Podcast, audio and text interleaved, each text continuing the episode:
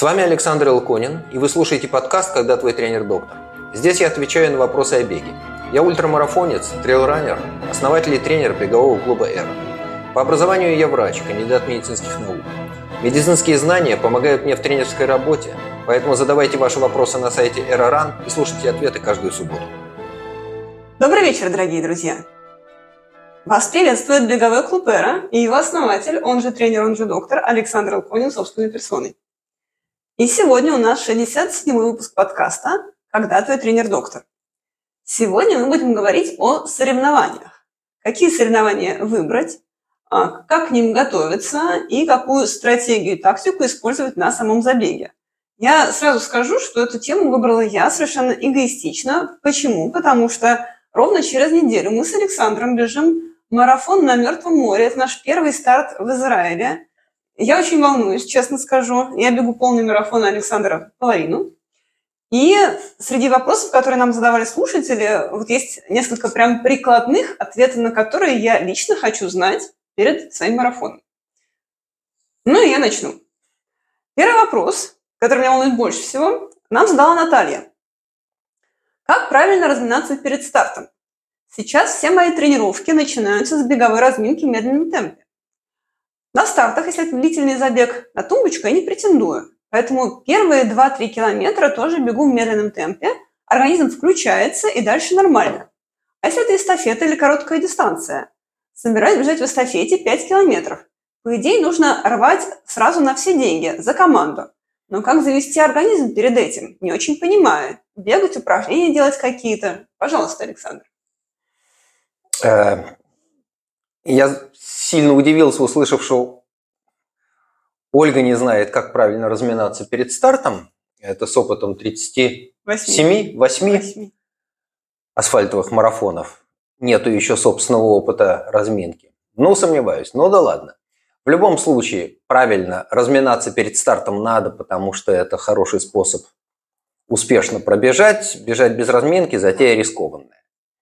Нужно немножечко согреть мышцы, нужно немножечко разогнать частоту сердечных сокращений, чтобы быстрее вывести частоту сокращений сердца на целевой режим, на тот режим, на ту частоту, с которой вы будете работать, или недалеко от которой вы будете работать на протяжении всей дистанции. Особенно это важно сейчас, когда на улице может быть холодно, и э, разминка должна быть такой, чтобы успеть согреться. И желательно закончить разминку с таким расчетом, чтобы не остыть в стартовой коробке. Ну и с другой стороны, разминка не должна быть чрезмерно тяжелой, потому что она не должна вызывать утомление.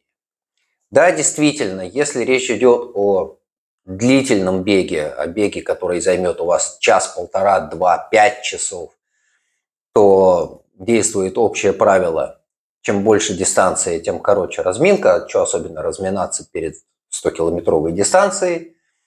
В большинстве случаев вы ее побежите очень-очень неспешно, потому что поэтому там большой разминки не надо.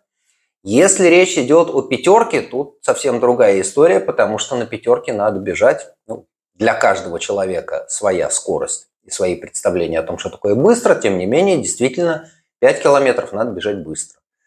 Поэтому побегать полтора, может быть, два километра в медленном темпе, а потом, как правильно высказала свою догадку Наталья, какие-то упражнения, привычный вам набор специальных беговых упражнений, это те движения, которые позволят вам оптимально сложить движение бегового шага.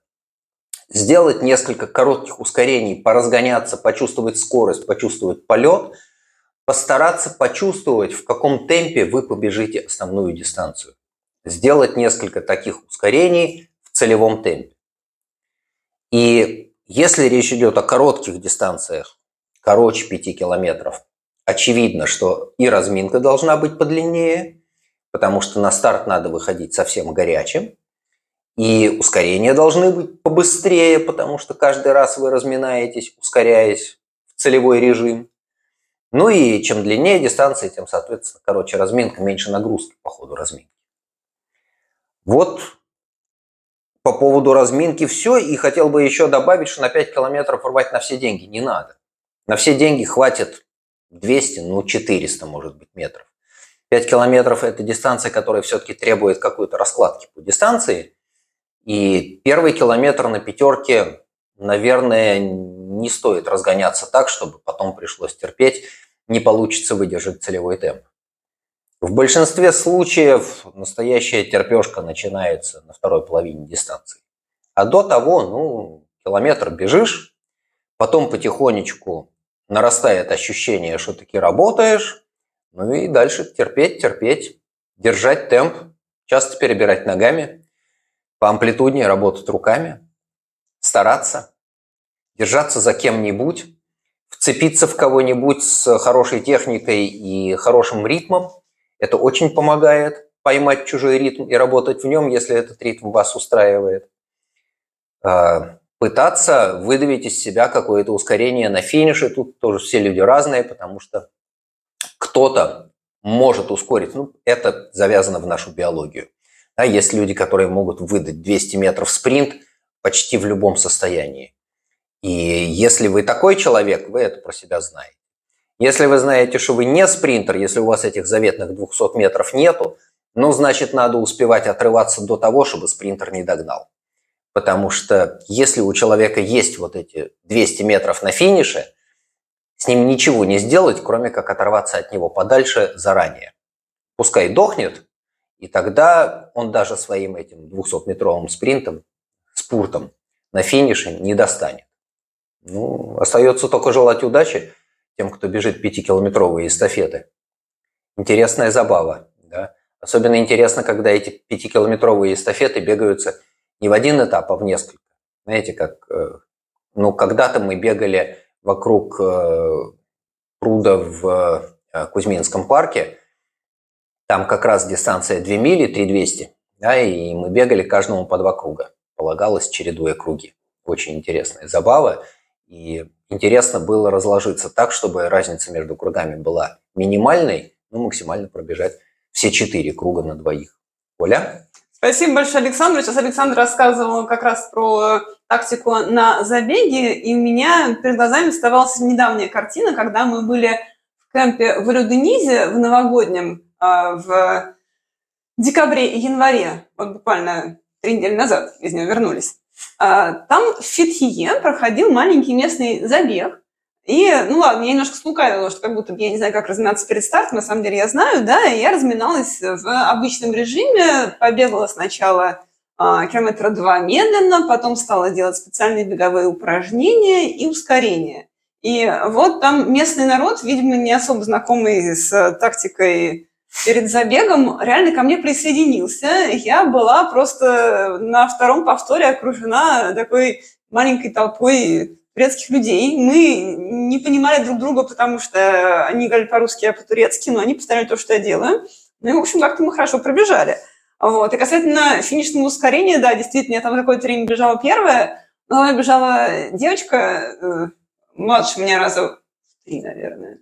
Да, наверное, три. Mm. Ну да. Вот. И она как раз была из тех, у кого были эти 200 метров на финише, и она их выдала и меня обгнала. Ну ладно. Хорошо. Вопрос следующий от Валерия, который и меня тоже беспокоит. Перед забегом, перед марафоном на Мертвом море. Очередные судороги случились во время марафона на обеих ногах в области четырех головых мышц, что и помешало поставить личный рекорд. Раньше о судорогах я только слышала от других, затем словил их сам во время бега после 30 километра. Из опыта предположил, что они, возможно, случатся на 25-м километре московского марафона. Этот вопрос он нам задавал перед московским марафоном. Угу. И они таки случились. Ну, накаркала, я скажу, вот что. А, а теперь неприятные ощущения о появлении судорог стали появляться и вне бега, и вне какой-либо нагрузки. Если правильно помню, тренер говорил, что магний не средство от судорог во время соревнований. И нет доказательной базы исследований, доказывающих обратное. Также помню, что жена во время беременности тоже страдала судорогами, и вначале магний ей помогло. Или вне нагрузки курсовыми приемами он все-таки помогает. И только ли беременным? Спрашивает нас Валерий и уточняет. Мужчина 41 год. Пожалуйста, Александр. Да, что Валерий мужчина, я помню, и сколько лет тоже помню. А, смотрите, а, с использованием чего угодно для того, чтобы избежать судорог, а, история печальная, сложная и, к сожалению, до сих пор туманная. Потому что есть довольно много исследований, которые говорят о том, что, скорее всего, судороги при физической нагрузке являются результатом нарушения механизмов нервно-мышечной передачи. При этом нету явных доказательств того, что избыток или недостаток каких-либо электролитов является причиной таких судорог. Другое дело, что некоторые электролитные нарушения, встречающиеся при некоторых тяжелых болезнях, сопровождаются судорогами. Это совсем другая история. Да? Мы говорим о судорогах, которые случаются по ходу или после физической нагрузки. Так вот, а, утверждать, что какие-либо солевые таблетки, капсулы, гели, жидкости помогают уменьшить частоту и выраженность судорог. Исследований этих нет. Есть много людей, которые эти самые таблетки, капсулы, гели, жидкости и чего там еще бывает, белые порошки, а, едят, пьют, принимают, жуют, глотают, и им это помогает. Во всяком случае, они так это говорят. Индивидуальный опыт чего-то стоит для того, кому этот опыт принадлежит – можно попробовать, может быть, тоже поможет. Не исключено, что поможет тому, кто в это верит. А что касается курсового приема, тут я вообще никакой логики не вижу, потому что дефицита магния в нашей жизни вообще-то нету. Его довольно много в нормальной еде, которую мы едим. И магний – это довольно лобильный элемент в том смысле, что он неплохо усваивается, и его потери не так велики, поэтому чего-то там есть курсом в надежде накопить запас, это не железо. С железом другая история, да, его надо долго принимать, и идея курсового приема железа, она как раз и обусловлена тем, что железо плохо всасывается, плохо усваивается. И длительный прием препаратов железа позволяет сформировать какой-то запас. Да, вот железо у нас накапливается в организме. Магний особо и нигде не копится. И другая сторона длительного приема железа э, большинство препаратов железа, они не идеально переносятся. Поэтому постоянно сидеть на этих таблетках не всегда приятно, но вот нашли такой вариант, когда это курсовой прием, там несколько месяцев на препаратах железа, потом какой-то период без них, потом опять приходится принимать, потому что продолжает падать гемоглобин и так далее. А я, честно говоря, э, сторонник немножко другого подхода. Если случаются судороги, а они случаются, и они случаются у многих, значит, немножечко где-то не доработали в тренировочном процессе. Длительные бега, развитие мышечной выносливости, способности мышц на протяжении длительного времени работать в субмаксимальном режиме, тренируется и должна тренироваться. На марафоне это очень важное качество, и оно необходимо. Поэтому, ну, к следующему марафону увеличим силовую работу, прицельно работая на силовую выносливость. Оля? Хорошо, Валерию повезло, он заработал себе в своих тренировках э, новую активность. Но я со своей стороны скажу, что я в этом вопросе с Александром не согласна. Э, потому что я лично видела человека, у которого от жары э, вот он потерял много жидкости mm-hmm. с потом, да, и у него свело мышцы, и он реально шел просто на прямых ногах. Это было на марафоне, на марафоне в Петербурге в 2016 году. И я просто очень хорошо знаю этого Диму, да, и я была испугана, и никогда его не видела таким. Потому что вот он просто не мог согнуть ноги. Mm-hmm. Просто не мог согнуть. Он дошел на прямых ногах, как Буратино. Вот. И также а, я всегда от судорог принимаю такие таблеточки угу. с какими-то веществами. И вот буквально вчера мы с Александром оббежали всю Хайфу в поиске каких-нибудь таблеточек.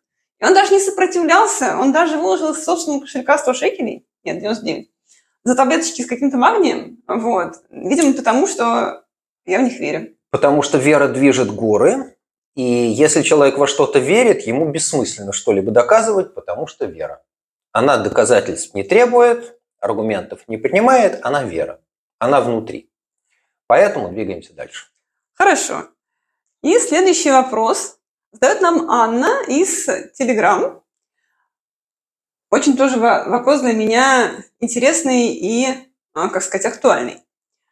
Каждый ли сможет сбегать марафон из трех часов? Или обязательно нужен беговой талант? Я не отношу себя к талантливым бегунам, пишет Наманна, которые встали и побежали с отличными результатами. Верю, что при регулярных тренировках можно добиться высокого результата. Но иногда меня посещают грустные мысли, что рожденный полос летать не может. Так ли это?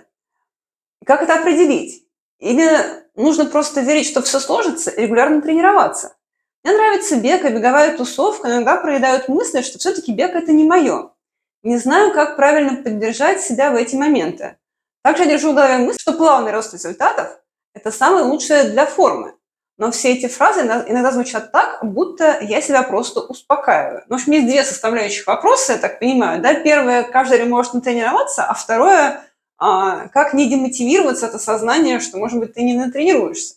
Пожалуйста, Александр.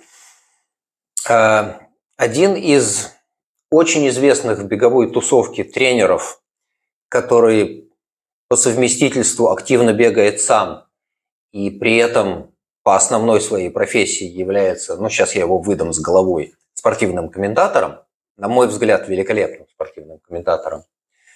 А, так вот, э, он когда-то написал, что при нормальной организации тренировочного процесса каждый, он имел в виду, видимо, мужчин, может выбежать 200 метров из 34 секунд, километр из 3 минут, ну и марафон из 3 часов, говорит, вообще как-то странно, что кто-то не может. А, я не уверен, что это действительно так, потому что люди-то все разные.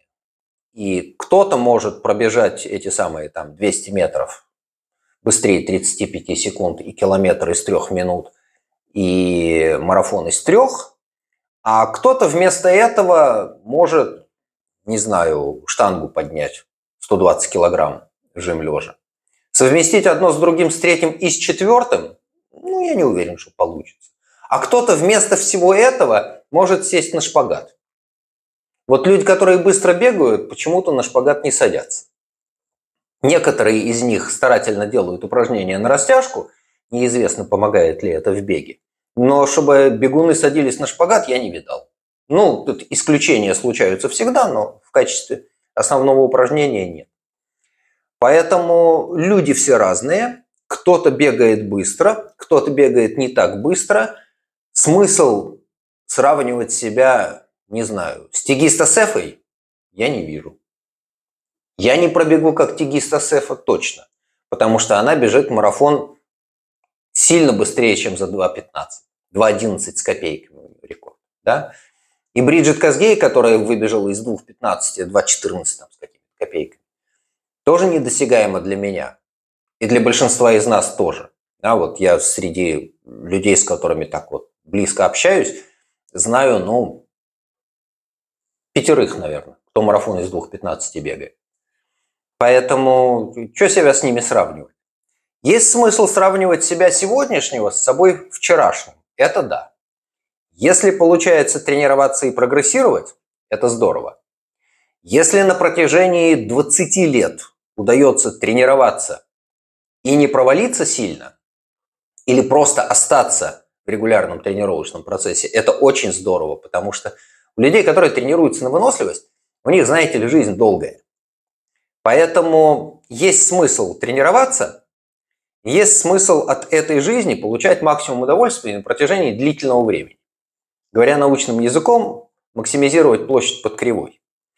Поэтому, если нравится бег и беговая тусовка, если нравится общаться с людьми, которые бегают, если получается получать удовольствие от тренировок, ну какая разница, за сколько ты бежишь этот марафон? За 4 часа или за 3.30? Ну, это цифра в протоколе. Удается бегать? Отлично. Удается что-то красивое посмотреть? Здорово. Удается прогрессировать? Вообще классно. Э, гоняться за рекордами хорошо, но надо понимать, что чем больше ты из себя выдавливаешь, чем дальше ты движешься в своем прогрессе, тем дороже тебе будет даваться каждая следующая секунда. И это такой почти универсальный закон убывающей отдачи. Ты вкладываешь в тренировочный процесс все больше и больше, он съедает все больше времени, сил, всяческих ресурсов, потому что если ты уходишь по-настоящему в серьезные тренировки, и их делается 8 10 в неделю, потому что некоторые дни надо делать по две тренировки, надо набирать объем, меньше 100 километров в неделю вообще не считается. Ну, это значит, что от многого придется отказаться. Что там будет с семьей, какая при этом возможна работа? Большой вопрос. Поэтому выбирайте для себя, чего вы хотите. Хотите получать радость от бега? Бегайте и получайте радость. Хотите прогрессировать? Подумайте, чем вы готовы в своей жизни для этого жертвовать.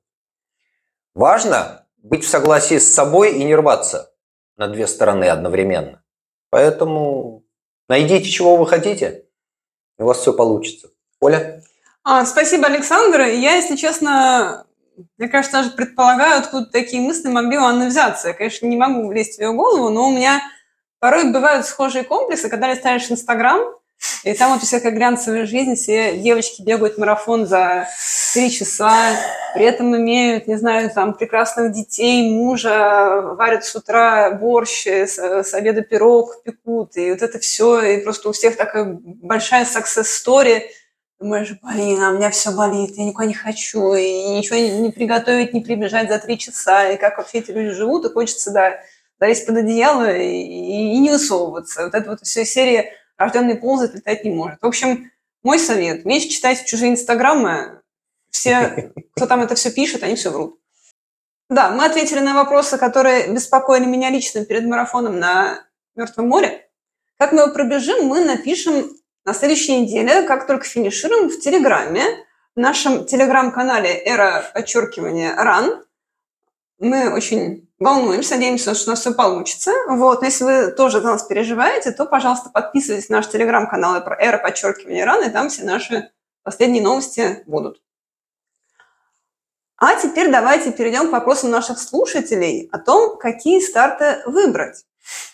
И вот у нас два очень похожих вопроса от Максима и от Марии. Максим спрашивает, какие трейлы у Александра самые памятные по организации общей атмосфере, по выступлению, личным ощущениям до, э, во время и после. Давайте сначала на этого ответим. А, самые памятные. Да, трудно сказать. Э, я помню, наверное, помню все, что я пробежал. Вот сколько там их было э, с первого трейла в 2007-2008, наверное, году. И бегал, и было ну, хотя бы 3-4 старта в году получалось сделать. И помню их, потому что каждый из них чем-то запоминается. Иногда бывает, что на какой-то старт ездишь и ездишь, потому что там как-то хорошо, какая-то атмосфера, какая-то есть особенность, что-то цепляет и требует вернуться еще раз. Наверное, шесть раз бегал для Санта-Леон и Санта-Тьена в Леон. А первая ночь субботу на воскресенье в декабре. Два раза бежал под луной и звездами. Огромная такая круглая луна. Почти ноль наверху. Ну, там высота небольшая, абсолютная, но тем не менее такая гряда холмов, которая тянется вдоль реки. И где-то внизу, вдалеке шоссе, бежишь леса, поля, какие-то деревушки мелкие в стороне – проходят, грунтовки, тропы, фантастические ощущения. Один раз бежал по глубокому снегу, выпал 20 сантиметров снега с пятницы на субботу, как раз перед стартом. И был легкий минус, тоже очень интересное ощущение и очень необычно для тех краев. Один раз бежал, почти вся дистанция была под дождем. Тоже опыт, тоже интересно. В общем, Каждый раз бежишь, и даже когда бежишь знакомый старт, что-то новое появляется. Иногда возвращаешься на гонку для того, чтобы сделать, что не сделал первый раз. Вот я первый раз, когда побежал э, вокруг озера Анси, 80 с чем-то километров, э, сошел после двух третей дистанции по жаре. Пришлось на следующий год вернуться и таки добежать и нормально сбегать эту дистанцию. Та же история у меня повторилась а, на 100-километровой дистанции под северной стеной Айгер. Я тоже в первый раз ее не добежал, тоже по жаре сошел. Пришлось на следующий год возвращаться и делать эту сотку. Поэтому запоминаешь что-то, И это интересно, совершенно фантастические виды, ну что в европейских Альпах, что у нас на Кавказе. Я не очень много бегал там гонок, но довольно много участвовал в качестве волонтера, замыкал, размечал. Тоже красиво. Не знаю, я очень люблю горы и возможность поехать куда-то, пробежаться, посмотреть, побыть с собой наедине в горах. Мне это очень нравится, мне это очень приятно. А, что еще хотелось бы пробежать? Ну вот у меня давняя мечта. Там не очень придется бежать, это скорее такой кросс-поход. А, очень хочется сделать PTL.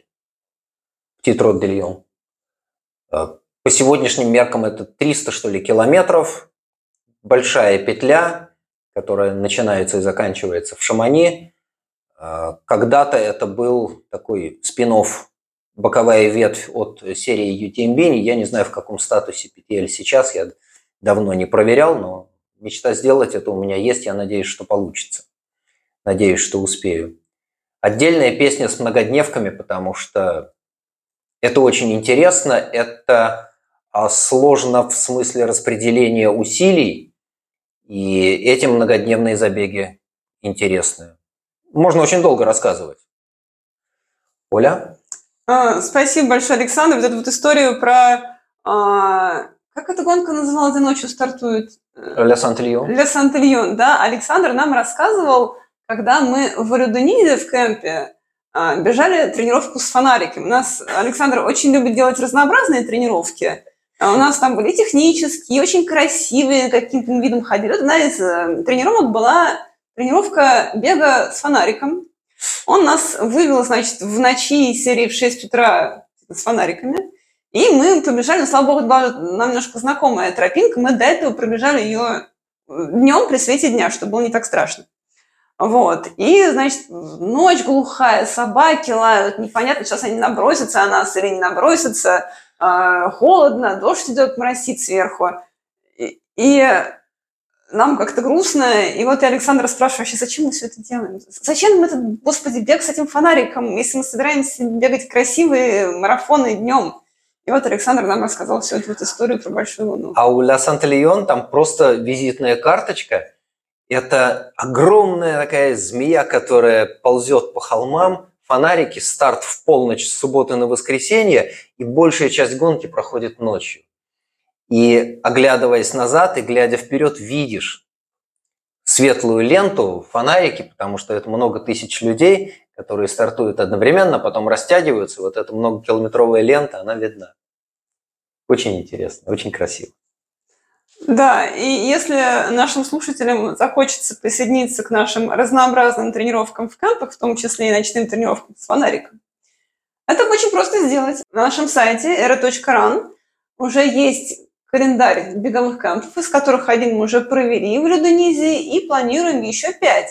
В мае, на майские праздники, мы поедем в Армению, в город Цахкадзор. Там будет очень красиво, там будут цвести маки, и мы будем бегать по горам с 1 по 9 мая. Затем в июне мы поедем в Тбилиси перед гонкой Виси Trail. Затем в августе мы поедем в Казахстан. В октябре в нашу любимую Каппадокию перед Каппадокией Ultra Trail. И в декабре в Фетхие. Это снова в Турции. И будем там праздновать Новый год. Ну и, кстати, если бы меня кто-нибудь спросил, какой трейл самый красивый, я бы, конечно, без сомнения ответила, что это Каппадокия, потому что там совершенно фантастические горы, я помещу э, ссылку на свой отчет про то, как я бежала Каппадокию Ultra Trail в этом году. И если вы видите фотографии, я думаю, что у многих возникнет желание также его пробежать. А, да, ну и, собственно, нас э, Мария тоже спросила, а, какой красивый и запоминающийся нероссийский старт у Александра, но Александр уже ответил. Давайте отвечать на следующий вопрос. Задает нам его Мария и спрашивает вот о чем. Как распланировать время на горном старте? С равнинами все ясно. Но в горах видела, прибегали атлеты и говорили, что спуск был намного сложнее и дольше подъема. Как оценить трассу? Спрашивает Мария. Пожалуйста, Александр. Замечательный вопрос. И, как обычно, есть несколько подходов к решению такой задачи. Задачка непростая, Если соответствующего опыта нету, приходится ориентироваться на какие-то внешние данные. Если это не первый старт в таком месте, залезть в протоколы, как правило, там есть раскладка по этапам между пунктами питания, которые одновременно являются промежуточными точками хронометража, и посмотреть, сколько времени занял тот или иной участок пути у людей, близких по силам. Ну, как померить свои силы и как сравниться с другими, залезть и посмотреть, какой там PI, Performance Index на сайте ИТРА, если у вас есть членство. Если нет, обзаведитесь, очень помогает. Можно сравнивать себя с другими, очень помогает в планировании гонок. Если у вас нету и этой информации, остается только надеяться, что когда-то вы что-то бегали в горах, и вы представляете себе, с какой скоростью вы двигаетесь, на каком этапе. Какой отрезок пути по длине, с каким набором высоты вы преодолеваете за какое время. Да, ну можно посчитать. Скорость горизонтальную и скорость вертикальную. То же самое можно прикинуть на спуске. Очень грубо эта прикидка позволяет спланировать, что получится на дистанции. Гораздо лучше, если у вас есть возможность оказаться в тех краях, где будет гонка, ну, устроить себе сбор, ну, поехать на кемп. И тогда вы просто можете кусками пробегать эту дистанцию, понимать, где там есть какие технические особенности, что у вас хорошо получается, что у вас плохо получается. Да, действительно, иногда случается, что у людей спуск оказывается медленнее, чем подъем. Это, как правило, обусловлено технической сложностью такого участка. Обычно организаторы заботятся о том, чтобы дистанция была безопасной, но представление о том, что опасно и что не опасно, у каждого свои. И бывают действительно места, где одни люди бегут бегом, а другие сползают, держась руками, лицом к склону, прям вот такое скалолазание, ну, правда, что оно почти по горизонтали, да? И действительно, на таких спусках может нарасти огромная разница по времени между людьми, казалось бы, одинаковых физических кондиций. Вообще спуск – это тот элемент трейла, который требует технической готовности, его надо тренировать.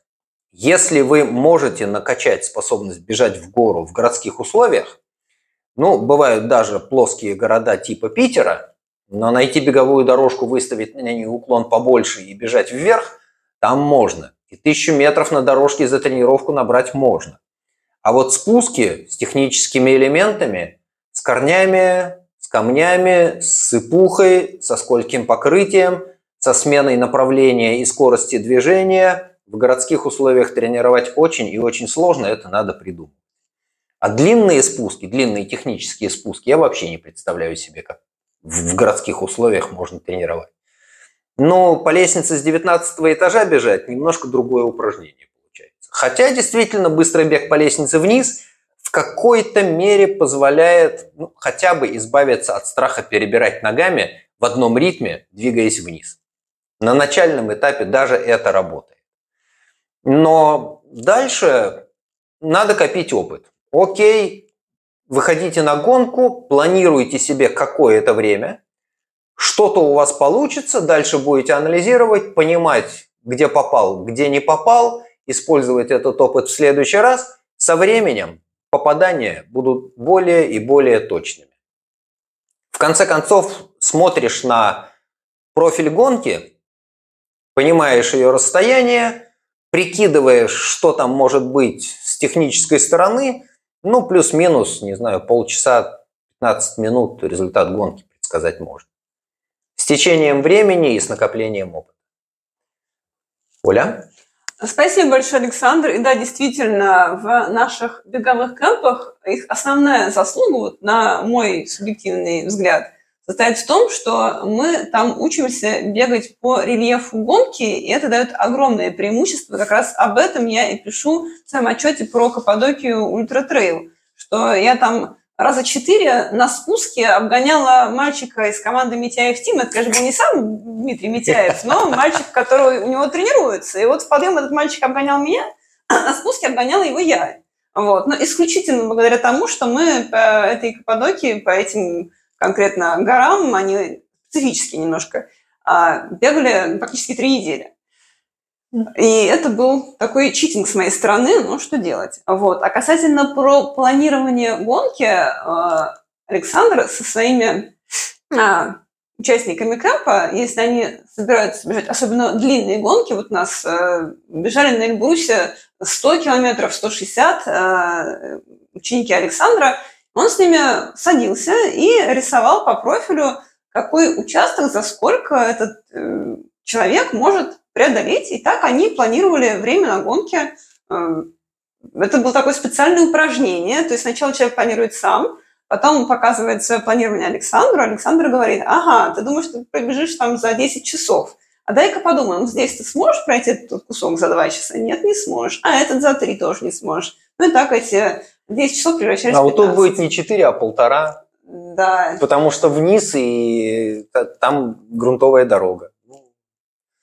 Да, поэтому это отдельное искусство планирования, особенно длительные гонки, где нужно запланировать какое время суток ты окажешься, какой точке, какую взять тебе одежду с собой, где тебе оставить там запасные ботинки, а где тебе оставить питание. И об этом, об этом реально нужно очень хорошо думать, думать заранее. И самый лучший способ, это, как сказал Александр, в кемпе куски гонки пробежать, понять, как ты будешь бежать на гонке, на что ты способен, где ты боишься, где тебе, наоборот, комфортно, да, и дальше с этого планировать. Хорошо, мы уже полчаса в эфире. Если нашим слушателям интересно и полезно то, о чем мы сейчас рассказываем, то, пожалуйста, ставьте лайки нашему подкасту и нашему видео везде, где нас слушаете. А слушать нас можно на подкаст-платформах, таких как Apple подкасты, Google подкасты, Яндекс Музыка, Castbox, Spotify. И, конечно же, нашем YouTube-канале «Эра подчеркивания ран» в YouTube. И, пожалуйста, подписывайтесь на нас везде, где нас слушаете – Таким образом, платформа понимает, что мы рассказываем нашим слушателям что-то полезное и интересное и показывает наши видео и подкасты другим слушателям и зрителям. И давайте перейдем к вопросу от Дарьи. Очень интересный вопрос, прям э, каверзный. Дарья спрашивает нас, можно ли в подготовку к трейлу 100 километров как основному соревнованию в сезоне, но цель только финишировать, а не рекорды, удачно вписать подготовку к марафону на личный рекорд? Насколько совместимы данные задачи как раз в разрезе баланса работы над скоростью и выносливостью? Пожалуйста, Александр, что скажете? Интересный вопрос. А, я его прочитал и начал перебирать в голове 100-километровые а, трейлы, которые в российском расписании есть. А, и есть действительно такие трейлы, если речь идет о том, чтобы пробежать 100 километров без большого рельефа. И в рамках подготовки к этой сотке пробежать марафон, то, на мой взгляд, это вполне такой логичный план, предполагая, что между этими двумя стартами есть достаточно времени, потому что марафон-наличник – это всегда большая нагрузка, это всегда работа близко к пределу своих возможностей. Последние ну, 5-7 километров точно, выдавливаешь из себя даже то, чего не ожидал. И после такого марафона нужно закладывать достаточно времени на восстановление. Предполагая, что это не второй марафон, и надеюсь, что даже не третий, потому что ну, со второго марафона прыгать на сотку штука такая, на мой взгляд, не вполне оправданная – тем не менее, предполагая, что есть достаточный опыт бега на марафонской дистанции, можно знать о том, сколько времени требуется на восстановление, и это время нормально заложить и распланировать себе тренировочный процесс, так, чтобы отойти после марафона, расшевелиться, разбегаться, снова набрать объем и опять скинуть объем перед соткой, чтобы нормально отдохнуть. Да, так можно, я не уверен, что будет большая работа над скоростью по ходу таких тренировок, потому что подавляющее большинство бежит сотку, ну, совсем не быстро, надо сказать. Хотя люди, которые быстро бегают сотку, тоже есть, ну, условно, быстрее 5 минут на километр, да, Это, на мой взгляд, уже начинается быстрая сотка. И да, в таком случае вполне логично ожидать, что и марафон будет из трех часов. Так тоже можно, но скорее всего у человека, который может выдать такие результаты, есть достаточно тренировочный опыт, он с этим справится. Но если такого опыта нету и результаты несколько хуже, тоже ничего страшного нет, потому что 100 километров бегают, насколько я знаю, не шибко на скорость. Да, 100 километров бегают для того, чтобы финишировать, и потом ходить гордо выпить в грудь и говорить, а что вы там с вашим марафоном? Я вот сотку пробежал, это да, это серьезно. Так, вот нам Дарья как раз пишет, что она собирается в Суздале бежать групп тестов в конце июня, а угу. марафон 12 мая в Казани. Уже бегу ультра 80-90 километров. Прекрасно. В таком случае э, я всего-навсего скажу, что догадка правильная, а в Казани в мае Марафон пробежать... Марафон за 3.20 удари. Ну и прекрасно. Да, нормально. Вполне себе, стало быть, опыт есть, и да, наверное, скоростные работы к марафону тоже понадобятся, потому что это, в общем, уже вполне себе бег, и надо признаться, что не самый плохой результат на марафоне. И груд в июле, ну, наверное, должно хватить. Должно хватить.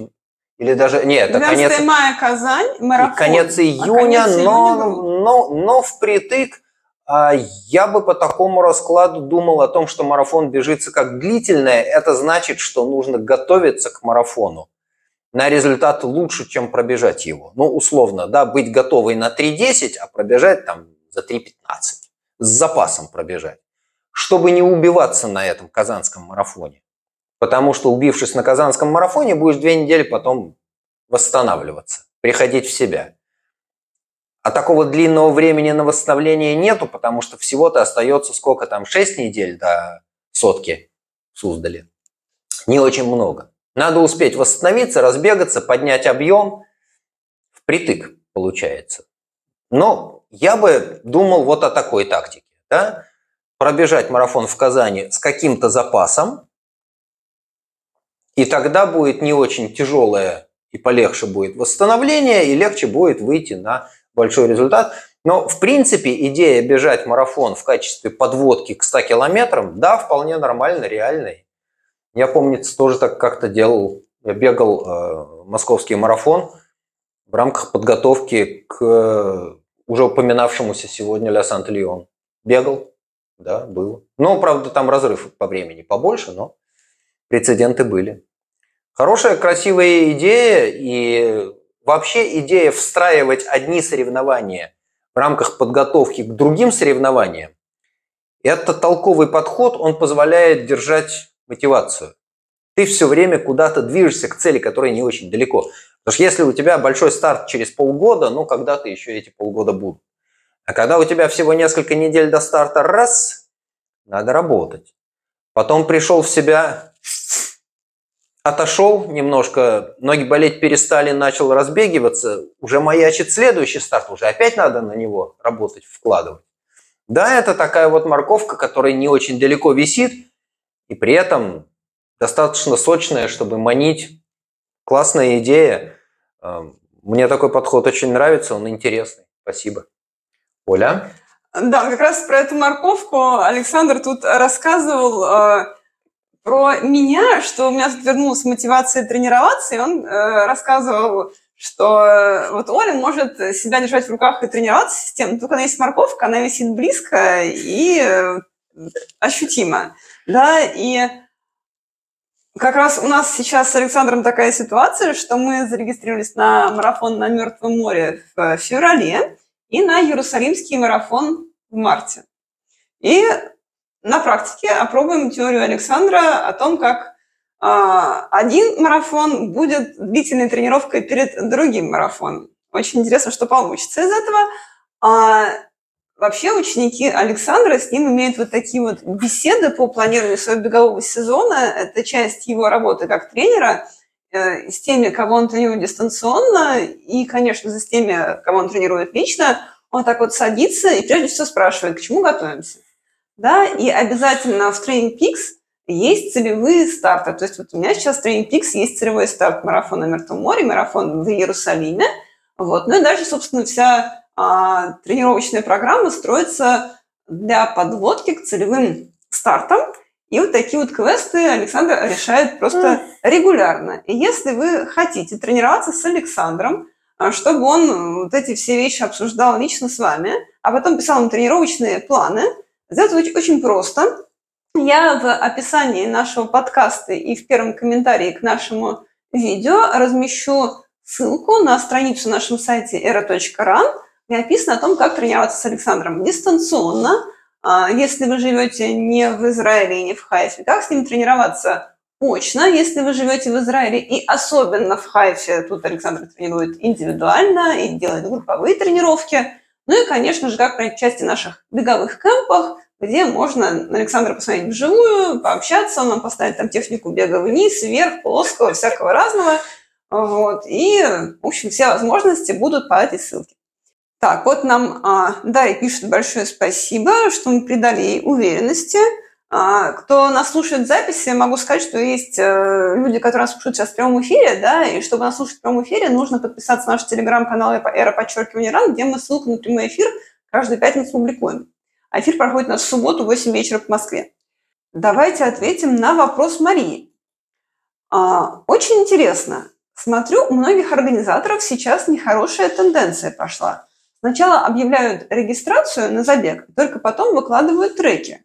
Но хочется заранее понимать, на что подписываешься. Тут самого вопроса нету, но вот, видимо, как к этому относиться и хорошо ли это? Александр, что скажете по этому поводу? И история такая.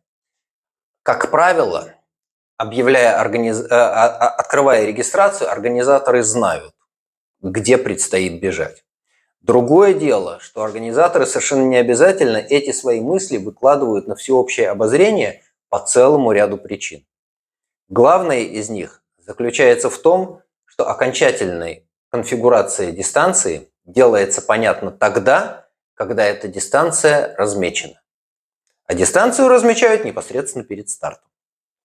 Поэтому треки выкладываются совсем незадолго до старта – после того, как пройдет разведка, и иногда случается, что после того, как прошла разметка, э, разведка, что-то поменялось, и разметчики вынуждены по ходу дела перекраивать дистанцию, и тогда треки приходится менять.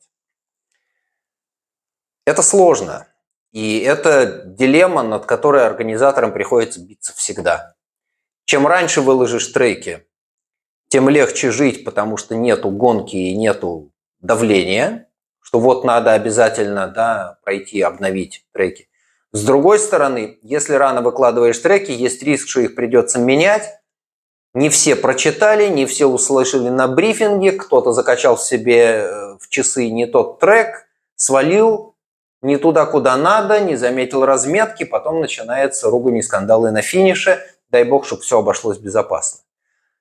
Хотя, как правило, если это не первый старт в том месте, есть треки предыдущего года, без крайней нужды организаторы ничего не меняют, а если меняют об этом прилично говорить.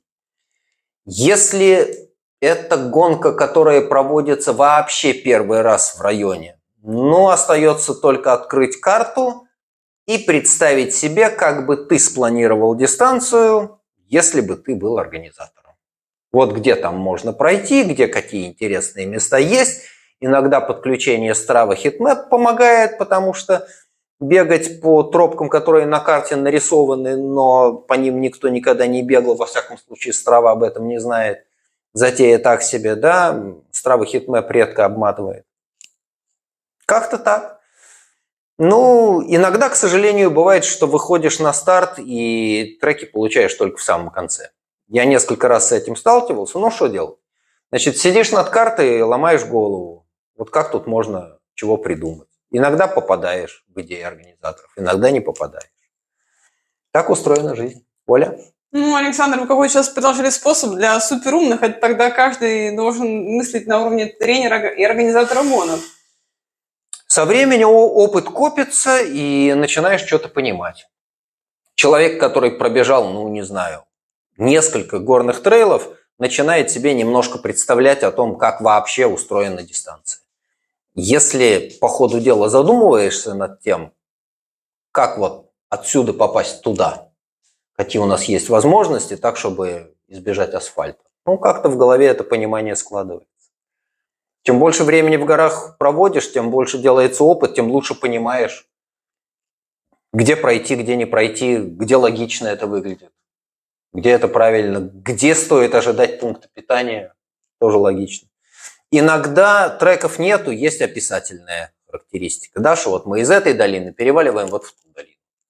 Ну, тоже понятно, как это можно сделать, где там седловинка есть между горами. Там тропочка нарисована, или дорожка, или еще что-то. Оля? Ну ладно, я надеюсь, что у наших слушателей нет такого отчаянного топографического кретинизма, как у меня, потому что я даже по хайфе перемещаюсь с навигатором, а когда GPS у нас тут э, выключают постоянно, то не могу никуда перемещаться. Ну, надеюсь, что такие проблемы только у меня. И Мария задала еще один вопрос. Как решиться на многодневку? Не прямо завтра, а вообще, вот нравится какой-то старт, и я думаю, как быть к такому готовым? Пробовать бегать дома несколько дней подряд?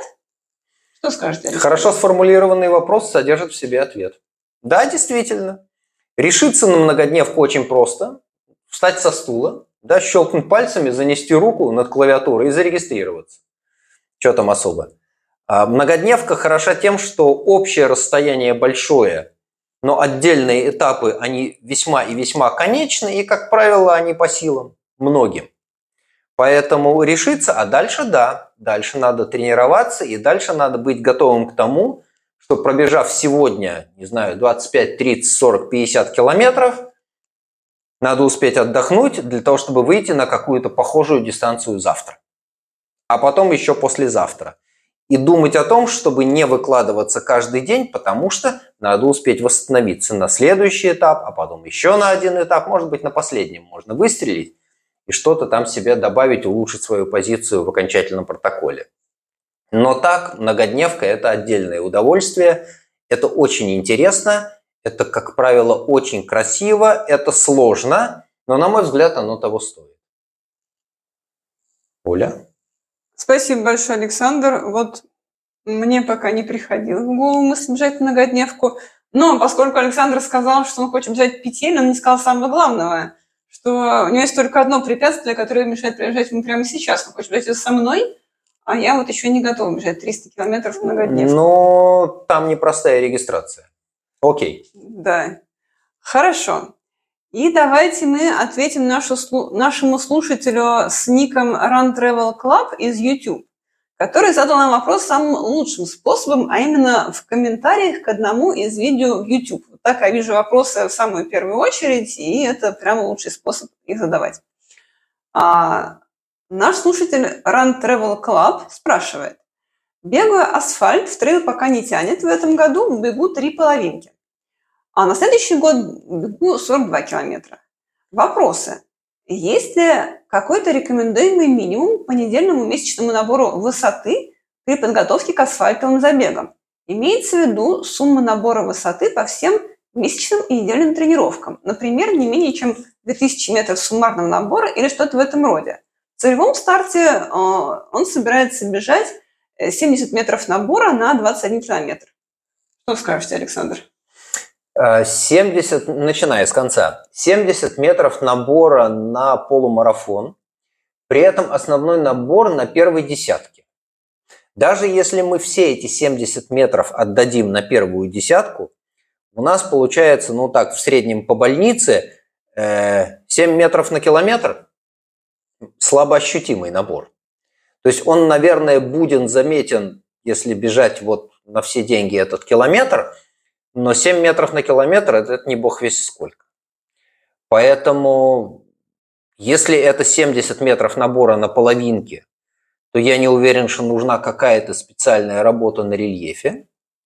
Другое дело, что бегая рельеф, бегая в подъем, можно дополнительно набрать мышечной выносливости, можно увеличить длину шага, можно побежать быстрее по плоскому.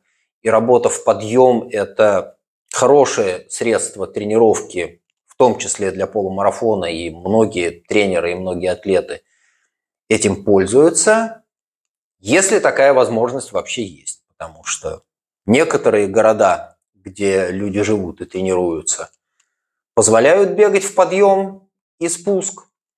А в некоторых городах, типа какого-нибудь Питера, ну, все плоско и плоско, и толком горок-то и нету. Для того, чтобы попасть на горки, надо уезжать за город. Ну, или вставать на беговую дорожку и выставлять на ней какой-то наклон. 2000 метров суммарного набора – это вполне достойно для подготовки к не очень сложному горному старту. Это довольно много, да, это у нас получается почти 5 сотен в неделю. 5 сотен набрать в неделю – это неплохо. Это хорошо, но для этого надо иметь доступ к такому рельефу. Поэтому, если прикидывать три половинки в сезон, то предполагая, что это половинки плоские и там нету большого набора, ну 70 метров на полумарафон это не шибко много, такое можно бегать и без специальной работы по рельефу. А работа по рельефу нужна тогда, когда на старте есть действительно большие перепады высоты, которые измеряются какими-то сотнями метров. Ну вот уже поминавшийся там сегодня Иерусалимский марафон, это 6 сотен на марафон. Да, и, ну, соответственно, 3 сотни на половину. 6,5, да, и, и 3, 370 Ну, вот 300, 300 с чем-то на половинке. Да, вот это, это довольно много, и тут без работы в гору никак не обойтись, это надо. Иначе есть большой риск, что в подъем просто не хватит сил нормально бежать. И э, вторая половина, как распределять набор высоты по неделям. Давайте зачитаю вторую часть вопроса тоже. Угу. Вторая, вторая часть вопроса от Run Travel Club. А, как распределять набор высоты по неделям в месячном цикле, исходя из трех недель более активных и четвертой недели разгрузочной? Пожалуйста, Александр. Замечательно. Очень хорошо, что есть представление о том, что мезоцикл, цикл средней продолжительности из четырех недель состоит из трех недель нарастающей нагрузки и четвертой недели, которая полегче – и, очевидно, в разгрузочную неделю серьезных работ нету и большого рельефа нету, ну, если вообще так хочется бегать рельеф, да, а все остальное, я бы говорил о том, что рельеф есть смысл работать один максимум два раза за три недели. Потому что, конечно, с одной стороны, бег на рельефе, бег в подъем – это хорошее средство увеличить силу, увеличить силовую выносливость, поднять интенсивность нагрузки, не сильно при этом наращивая скорость, оно так безопаснее. То есть можно загнать себя на более высокий уровень интенсивности нагрузки, не увеличивая скорость, это действительно менее травмоопасно. С другой стороны, надо понимать, что если очень много работать, бегая в подъем, то при этом будет немножечко страдать максимальная скорость на горизонтали до какого-то этапа бег в гору помогает бежать быстрее, а потом начинает мешать, потому что в гору неизбежно падает частота шагов, несмотря на то, что стараешься в гору перебирать ногами почаще, стараешься сознательно укорачивать шаг, немножечко так экономить силы, чтобы не сдохнуть до конца подъема, тем не менее максимальная скорость может немножко страдать, поэтому все хорошо в меру. Сколько именно вешать в граммах, я вот так не берусь сказать. Надо видеть человека, надо смотреть, как он бежит. Кому-то бег в гору хорошо помогает, для кого-то это средство увеличить разнообразие тренировочного процесса, потому что и так все хорошо получается, со скоростью все нормально, мышечная выносливость достаточная, но добавить интереса в тренировке, азарта добавить, побегать в горку, да, это интересно, это хорошо. Оля? Спасибо, Александр. И буквально сегодня Александр сводил меня на ту горку, в которой я буду забегать в рамках подготовки к Иерусалимскому марафону. Я у него спросила, да, я спросила, какие будут тренировки. Он сказал, ну, будешь бегать 8 по 1000 вот в эту горку. Я говорю, сколько раз? Он говорит, ну, 2-3. Я говорю, в неделю? Нет, в неделю много. Два раза в неделю такие горки бегать – это не для Иерусалимского полумарафона. Марафоны. Ну, марафоны все равно, это много. Раз в неделю бегать горки, и то достаточно, если вас ждет серьезный горный старт. А так, ну, раз в две недели будет нормально. В общем, я подумаю об этом завтра, вот что я скажу. Да. Хорошо. А давайте теперь э, скажем, кто сегодня у нас выиграл эробандан. У нас бывает оранжевая, белая или черная. И цвет банданы выберет наш победитель, а победитель объявит сейчас Александр Луконин. Пожалуйста, Александр. И сложная задача выбрать, какого цвета бандану получить Почтой России. Так вот, эта задачка стоит перед Дарьей, которая спрашивала о том, как совместить марафон-наличник, как выяснилось, в Казани, с соткой, как выяснилось, в Суздале. И мы на эту тему рассуждали. Если наши слушатели желают также выигрывать банданы, черную, белую или оранжевую, для этого нужно задавать Александру интересные вопросы. Задавать их э, лучше всего в комментариях э, в YouTube к любому из наших видео, либо в комментариях к любому из наших постов в телеграм-канале «Эра подчеркивания ран». Большое спасибо Александру. Огромное спасибо всем, кто был с нами сейчас в прямом эфире. И спасибо всем, кто задает нам интересные вопросы.